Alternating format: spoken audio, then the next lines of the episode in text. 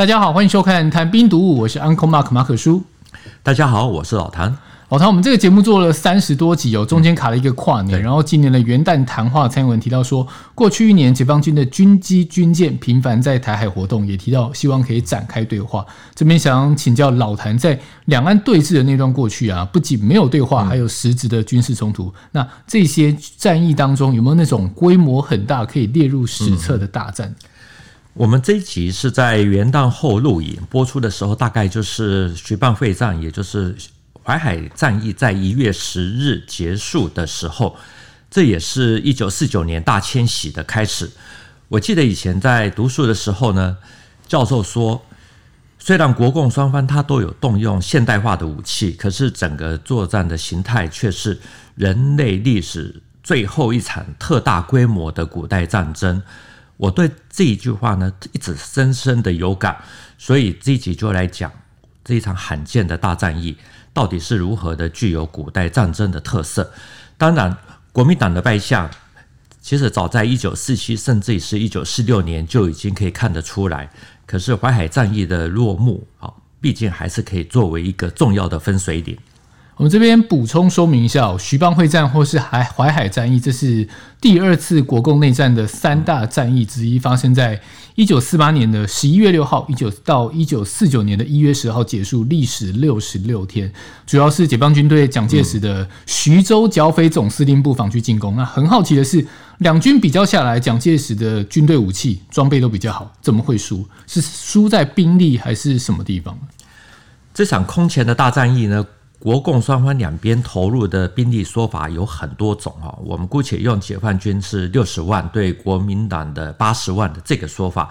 其中国民党这边还有防伪的机械化哈，这个美式装备兵团，可是却被啊这个打败。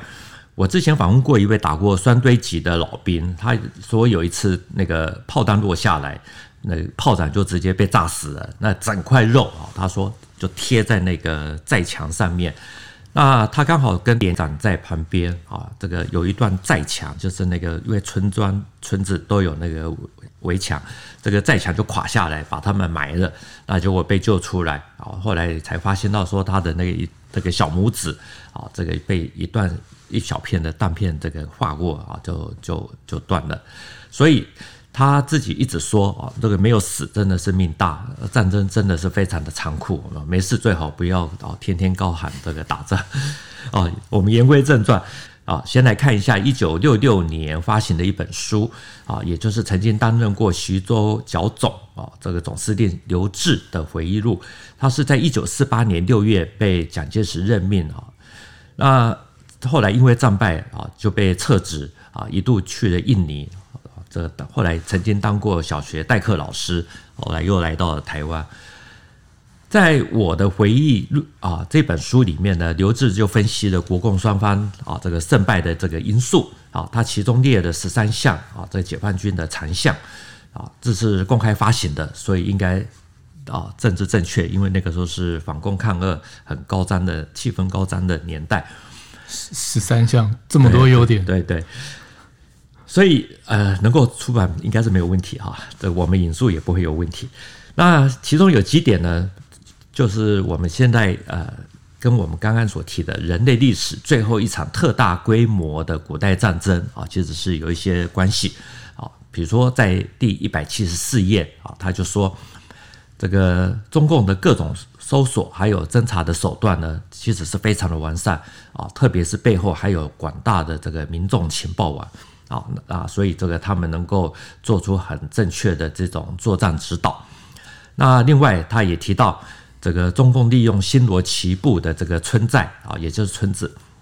做纵深五十公里以上的面形配置啊，依照这个村庄的大小，用最小的兵力去站点，然后就开始挖掘壕沟通村外，然后使这个村与村之间都可以相通。那虽然我们有这个飞机轰炸、战车蹂躏、炮兵射击，可是却都没办法奏效，因此必须要用步兵强攻。可是前面费尽的力气攻下的啊，这个一一个寨子啊，那它又连上的一个村啊，所以这个整个包围圈呢，就像一个橡皮带啊，这个无从突破。那他还特别提到说，这个中共的这个民兵组织非常的有效啊，民众组织力量更大，所以能够补给不断，补充无缺，尤其是能够将山东、河北、河南三省的可以所用到的这种所有的资源、人力，哦，通通都投入到这场大会战里面，哦，所以就知道说他们的这个动员彻底，所以以上所检讨呢，看起来都好像在替那个对手，也就在替这个解放军在说话。所以刘志还特别的告诉大家说，这个不是在长他人的志气，灭灭自己的威风，或者说为有利于叛徒之宣传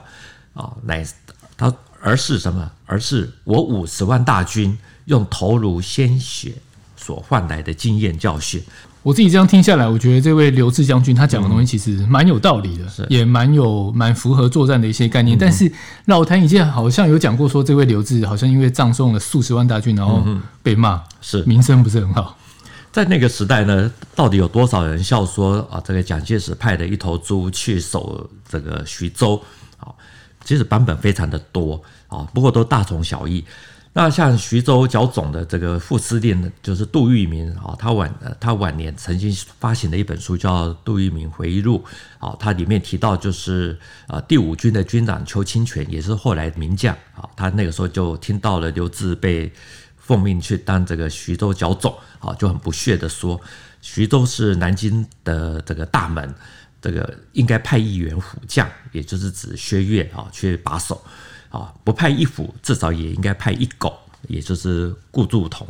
啊去看门。那如今派的一这个一只猪啊，就是眼看这个大门就要守不住了。不过我们凭良心讲啊，这个他其实并没有那么的糟啊，所以我们就不以人废言啊，这个照样引述他的说法。所以后来他的儿子呢，也出版了一本这个这个老爸的这个日记，书名就叫《高级传令兵》。啊的刘志将军徐蚌会战战时日记，好，那这个高级传令兵，这个的意思其实很简单，就是说他老爸虽然贵为上将，可是基本上就是蒋介石的传令兵，啊，没有任何的这个决策权。等于说当初那个大战败，他只是出来扛扛责任挡子弹，对不对？呃，就是传兵这个这个接接受上面的指示，然后再把他这个指派下去。OK。我觉得老谭有时候都会讲一些故事，然后让去扭转大家对一些故事原本的印象，就会比较全面一点。这个刘志将军的小故事其实也蛮有趣的。对，我们看完这个，我们听完这个刘志的这个小故事呢，我们现在来看一下国共双方那个时候是怎么打的。这场战役呢，其实国共都是全力一搏。那解放军方面呢，那个时候按照刘志的说法，就是依靠强大的民众组织力量。所以能够补给不断，补充无缺，才能坚持到最后五分钟，改变整个局势。那事后的估计呢，就是为了要供应这呃解放军这六十万人的这个部队作战，那中共总共动员了民工啊五百四十三万人去运送粮食啊弹药，还有这个把这个受伤的士兵抬下来等等。那所以这场战役呢，如果用车子啊来说的话，其实就是独轮车。战胜了坦克车，其实就是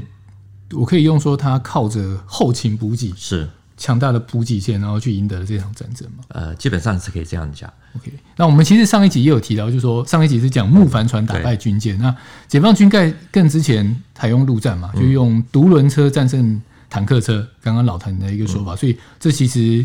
我们可以说，它又是一场扭转劣劣势的战役嘛？嗯。中共高层从一开始准备要打淮海战役的开始啊，就非常重视这个后勤保障的这个问题，强调就是一定要动员这个老百姓去支前啊，支援前线。那我们看大决战啊，这些书或者电影都会凸显一些英雄人物，比如说提到说，为了之前啊，这个男人这个运送粮食这个弹药，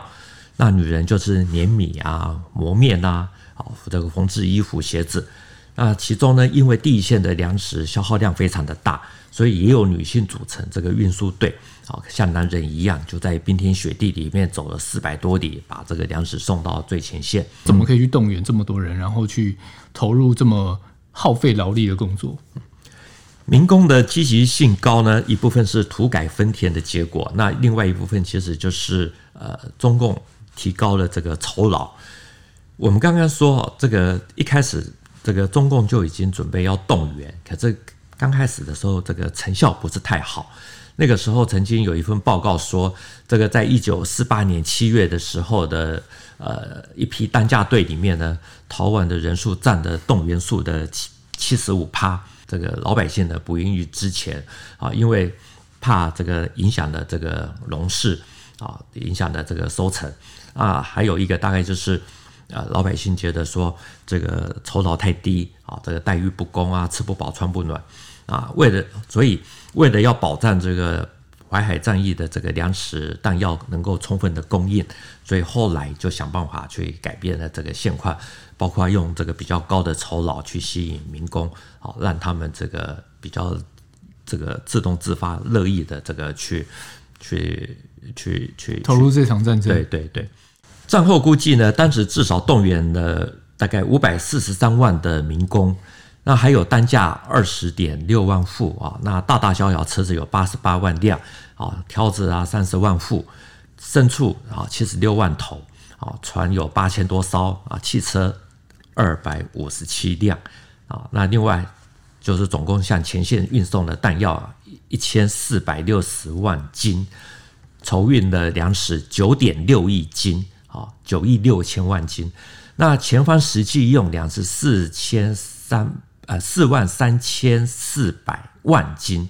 啊。那另外还有当然就是运送了十十一万的这个受伤的士兵下来，所以。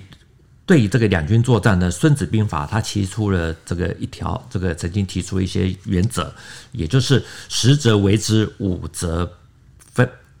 攻之，倍则分之，敌则能战之，少则能逃之，不弱则能避之。意思就是说，兵力相当好才能够应战，那超过两敌军两倍的数量才能够分兵合击，五倍以上呢才能够直接攻击。十倍才能进行围歼，所以六百万人最后分三批围歼，其实也很符合两千年前冷兵器时代这个用兵的这个准则。那时候老谭说要讲这个题目的时候，我特别去查一下，换算一下，就是说共产党这么多人在战役初期，大概是一名呃正规军的背后就等于有三名的民工在支撑他。那到了后期，参战的兵力跟后方。提到之前的民工比例变成了一比九，对对，其实增加的幅度是蛮大的。是的，这样的数字呢，其实真的就是像古代战争啊，古代战争因为交通运输不便啊，这个军队出发。啊，就必须要大配备大量的这种非战斗人员去保障后勤，所以一定都是比这个军队还要多好几倍。因为运粮的民工也要吃饭嘛，所以他们吃的粮食，像是《孙子兵法·作战篇》，它里面就有一句话，就说：“智将务食于敌，啊，食敌一中，当无二十中。”也就是聪明的将领呢，一定要懂得从敌人那个地方。啊，去获得粮草啊、辎重啊，去抢敌人的粮食来吃啊，吃敌人这个一中粮食，也就是一口饭啊，就等于吃了自己啊二十中啊二十口饭。那这个剩下的十九中是是什么？就是运输的时候的这个消耗成本。那我们刚刚前面提到，就是民工运送总共筹运的粮食九亿六千万斤，那实际呢，前方运这个。这个用粮是四万三千四百万斤，如果有兴趣的人啊，这个网友读者可以稍微这个换算一下啊，大概就会发现到说，这个比例呢，其实还跟《孙子兵法》里面所提的这个比例是非常的接近啊。也就是说，这种现象呢，从古代到近现代都没有改变啊，在徐蚌会战里面呢，都还是可以看得到。像我们前面一开始提到的，曾经在酸堆集打过的这位老兵呢，他是住那个新北市中和，他自己就说，他们的这个炮兵部队呢，因为缺粮啊，飞机空投粮食的时候呢，怕被打到，这个不敢低飞，所以就常常就落到那个国共两军的那个中间地带。他说有一次自己带一个兵啊，这个去捡粮，就。早上这个爬着出去，因为你只要头稍微高一点的子弹就会咻咻咻打过来。那他们早上爬出去，到了晚上呢才爬回来。那弟兄都以为他们被打死了。啊，后来因为实在是饿极了，所以这个伙夫呢还宰杀了大概三匹的战马啊。他印象中是杀了三匹的战马。那所以呢，你看用这个人力这个来运送呢，尽管这场战争好是由那个坦克来点缀，可是本质啊上其实双方的打法就是用古代的打法。那规模是如此的庞大，而且是又如此的克难，还有严实。啊，可是又比较离奇的，就是它背后又有精深的这个组织科学在这边调动，好，都一切都把它精算好了。所以后来中共的十大元帅之一就是陈毅，啊，他事后也忍不住的说，哦，淮海战役是这个用独轮车推出来的。听到这里，我觉得大家比较能够理解老谭的老师一开始提到那个。人类历史最后一场特大规模的古代战争，这个注解，他这个古代应该是指战士的浓缩。嗯嗯，对，毕竟这独轮车真的是推出来的，用最古老的人力去推出来。